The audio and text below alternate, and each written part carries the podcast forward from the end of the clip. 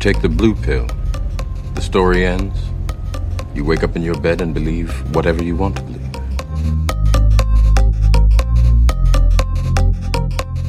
¿Qué tal? ¿Cómo estáis? Muy buenas. Bienvenido a Soma, tu dosis de no ficción.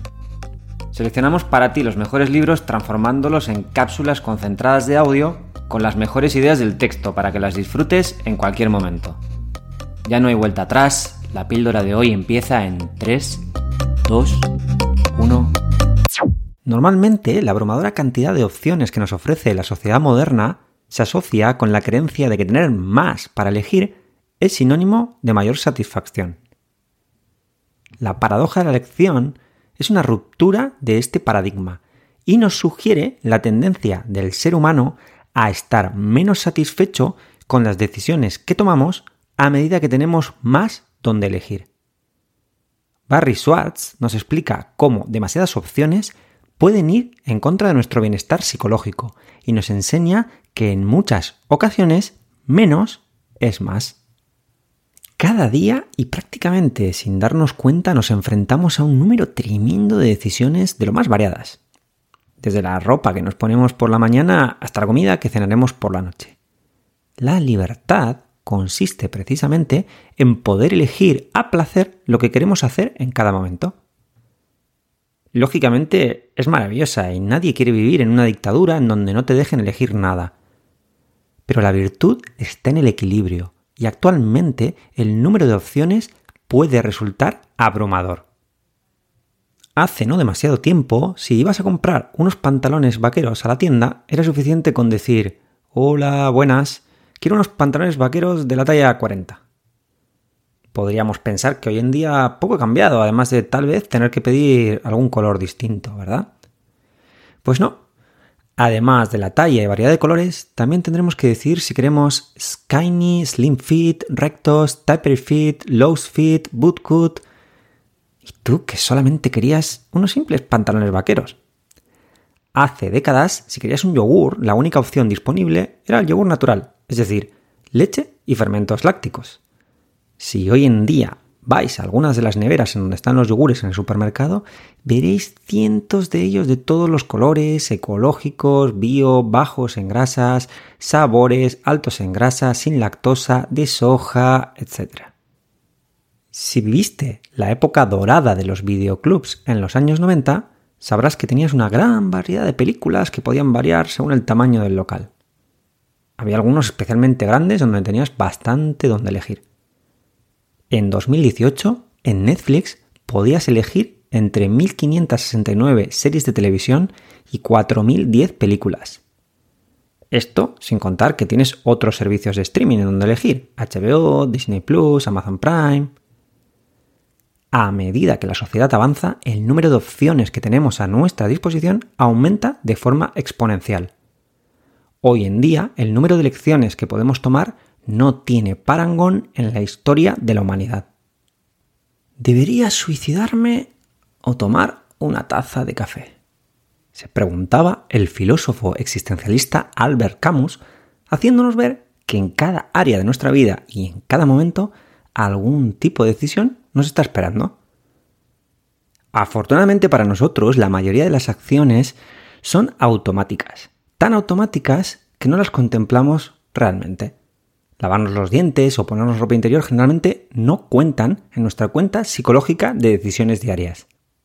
Otras, como elegir unos vaqueros, comprar un yogur o decidir si veremos una peli de acción o una comedia, no son realmente trascendentes para nuestra existencia.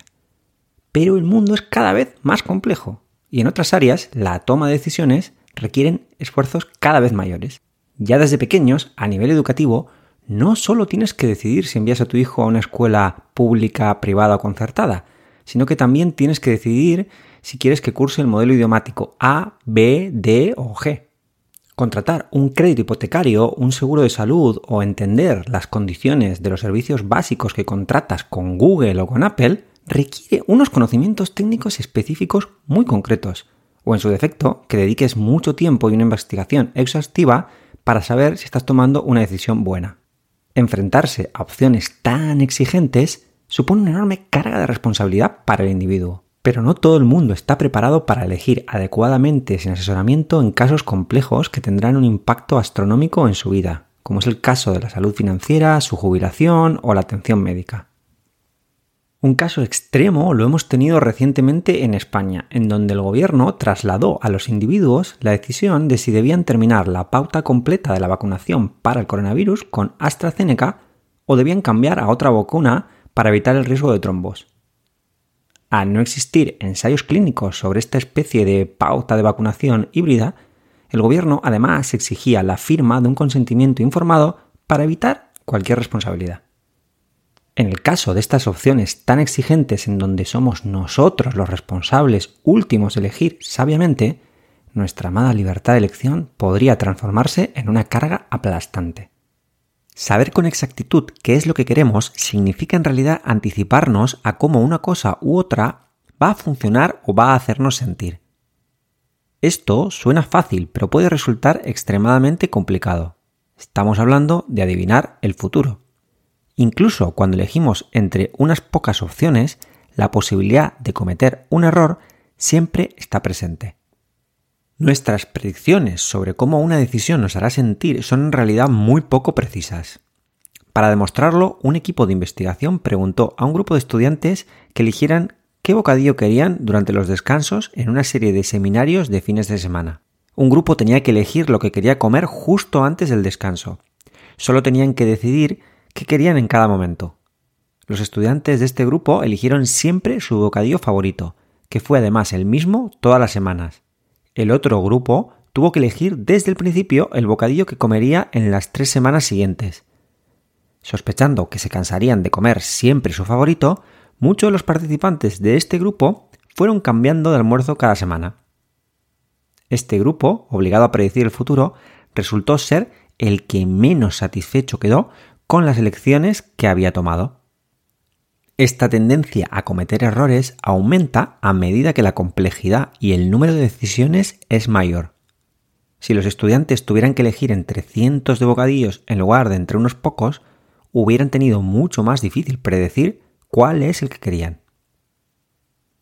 Tener más opciones no solo hace más difícil elegir bien al aumentar las posibilidades de cometer errores, sino que también disminuye la satisfacción que finalmente obtenemos con nuestra elección, como veremos a continuación. Digamos que tienes que decidir dónde te vas de vacaciones. ¿Un descanso haciendo senderismo en la montaña en los Alpes?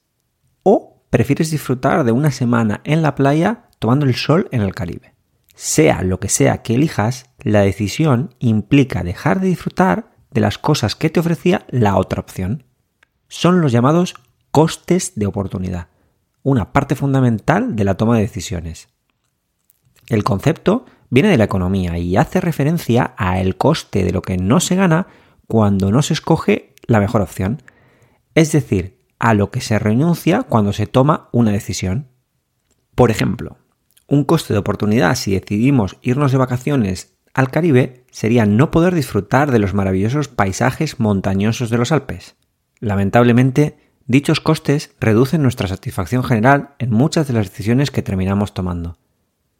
De esta forma, cada vez que decidimos algo, los costes de oportunidad hacen que nos sintamos menos satisfechos con nuestra elección de lo que estaríamos si las alternativas fueran totalmente desconocidas para nosotros.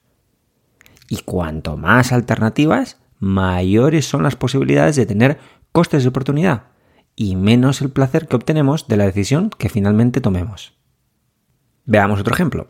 Si vas al cine en un centro comercial hoy en día, es posible que tengas que elegir entre al menos 10 películas. Es muy posible que dudes entre dos o tres. Si finalmente la película elegida no te ha gustado demasiado, los costes de oportunidad por las no seleccionadas hacen que disfrutes aún menos de tu elección frustrada. El número de opciones es también importante, como vieron los investigadores en un estudio en donde dos grupos tenían que probar diferentes tipos de jamón serrano y luego decidir si acababan comprando alguno. Un grupo tenía que elegir entre seis tipos, el otro entre 24. Los resultados demostraron que el grupo que elegía entre solamente seis opciones era mucho más propenso a terminar comprando algún jamón. ¿Por qué?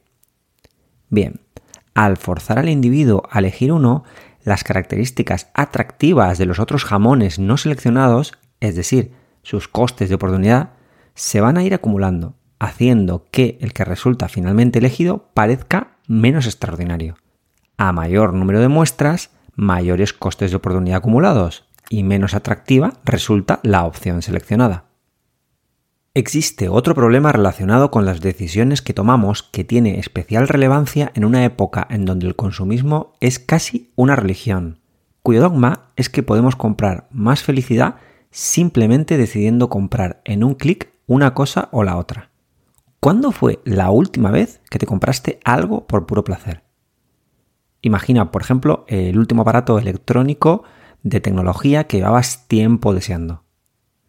Si eres como la mayoría de los seres vivos, tu satisfacción por él habrá disminuido considerablemente después de un tiempo.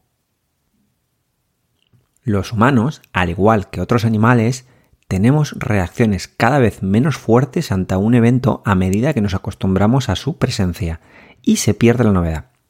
Este proceso de adaptación es una característica intrínseca de la psicología humana. Este fenómeno aplicado al placer es conocido como adaptación hedónica y hace que nuestra sensación de placer disminuya progresivamente a medida que nos exponemos y nos acostumbramos a lo que nos satisface.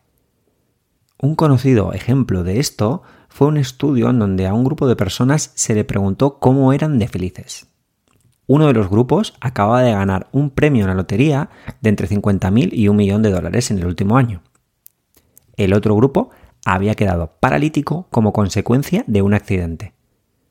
Al cabo de un tiempo, los resultados reflejaron que los ganadores de los premios no eran más felices que la gente en general. Los accidentados aún se consideraban personas felices, aunque no tanto como la gente en general. ¿Qué tiene que ver esto con la paradoja de la elección? Dedicar ahora dos minutos a pensar en algún anuncio y veréis que la industria del consumo nos vende la idea de que al elegir su producto seremos personas de éxito y más felices. Inicialmente estaremos encantados con nuestra nueva compra, pero como las expectativas son tan elevadas, al ver que no se cumplen terminamos decepcionándonos. Posteriormente, la adaptación hedónica hace que en unos pocos meses recuperemos el nivel de felicidad anterior y tendremos que volver a Amazon a elegir el siguiente producto que nos haga más felices. Y por cierto, hablando de ser felices, el autor analiza diferentes estudios de investigación que utilizan escalas para medir los índices de felicidad y poner sobre la mesa otra paradoja. Desde los años 60, a medida que la sociedad americana progresa, doblando el Producto Interior Bruto en los últimos 30 años, y además los americanos son más libres para elegir comprar y hacer cualquier cosa que quieran, las métricas nos dicen que los índices de felicidad están en continuo descenso. La consecuencia más dramática de esto es el aumento de la prevalencia de la depresión clínica. ¿Qué hay detrás de esta epidemia de infelicidad? El autor se pone de parte de la opinión de los psicólogos David Myers y Robert Lane, quienes de forma independiente concluyen que la abundancia actual de opciones a menudo conduce a la depresión y a sentimientos de soledad. Una de las causantes podría ser la sobrecarga de elecciones cuando se nos presenta un número virtualmente ilimitado de opciones, en donde la responsabilidad de todas las decisiones recae en nuestras espaldas, y además al elegirlas resultamos ligeramente decepcionados, mucha gente tiende a culparse a sí misma en exceso, generando sufrimiento, disminución de nuestra percepción de satisfacción con la vida en general y en casos extremos, depresión. Otra posible causa de esta paradoja podría ser lo que propone Lane, afirmando que los estadounidenses están pagando por una mayor prosperidad y libertad con una disminución sustancial de la calidad y cantidad de las relaciones de la comunidad. Lo que una vez fue dado por la familia, el vecindario y el lugar de trabajo, ahora debe lograrse y cultivarse activamente de forma individual. El tejido social ya no es un derecho de nacimiento, sino que se ha convertido en una serie de elecciones deliberadas y exigentes. Vamos a ver mejor cómo este estrés psicológico nos afecta a la mayoría de los consumidores en la actualidad. Para ello, vamos a estudiar más de cerca las ideas del psicólogo Herbert Simons en la década de los 50. Imagínate que se te ha roto la batería del teléfono y estás buscando comprar un móvil nuevo. Si aspiras a buscar el mejor precio que se pueda conseguir, con una calidad de pantalla superior, buena batería, respetuoso con el medio ambiente y que no se fabrique en sitios en donde se explota a los trabajadores y además no existan alternativas mejores, entonces puede que seas lo que se conoce como un maximizador.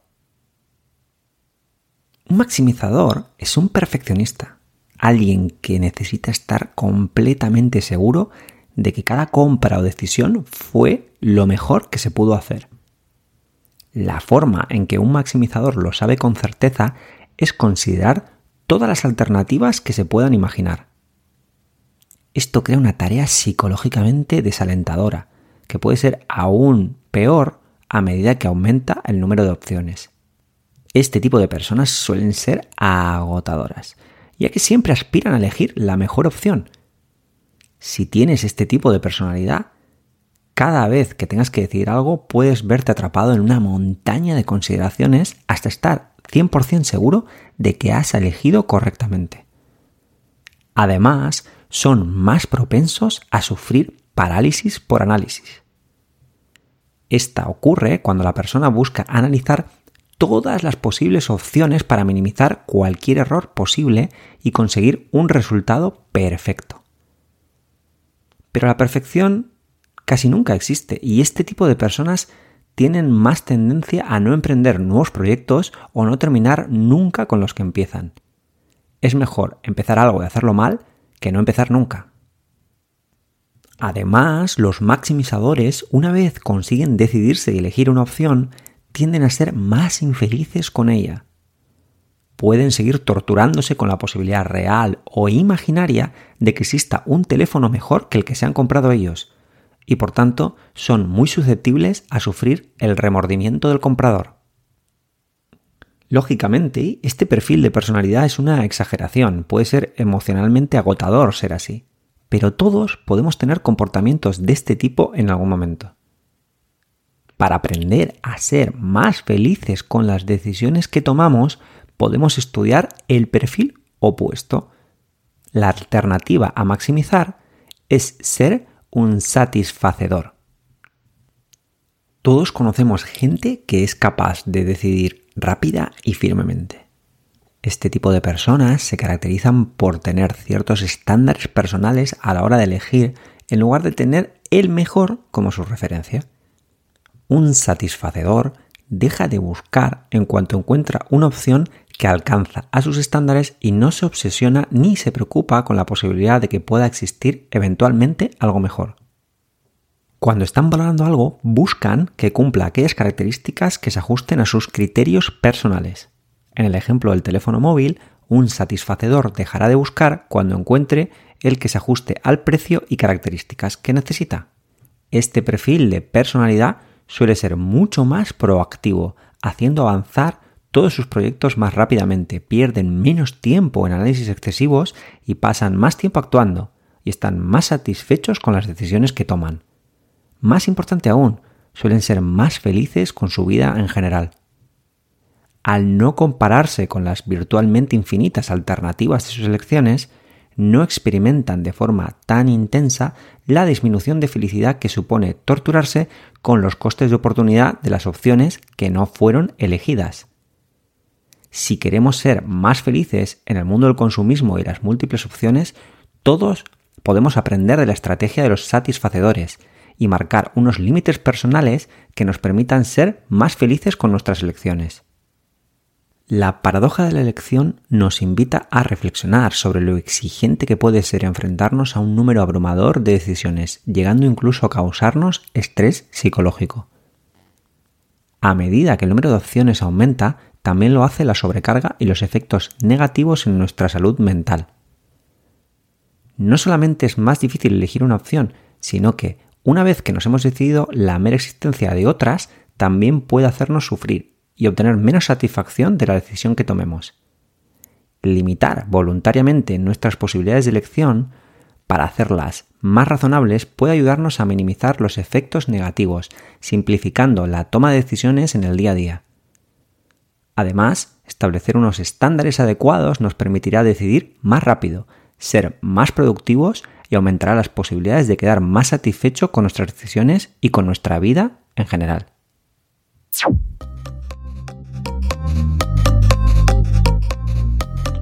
Aquí la cápsula de hoy. Si te ha gustado y quieres saber más, te recomiendo leer el libro completo, La paradoja de la elección, de Barry Schwartz. Psicólogo y profesor de sociología, ha publicado numerosos libros y sus artículos son frecuentes en el New York Times.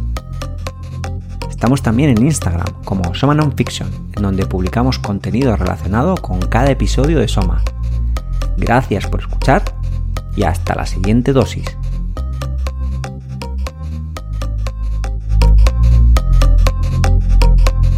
Take the red pill, you stay in Wonderland, and I show you how deep the rabbit hole goes.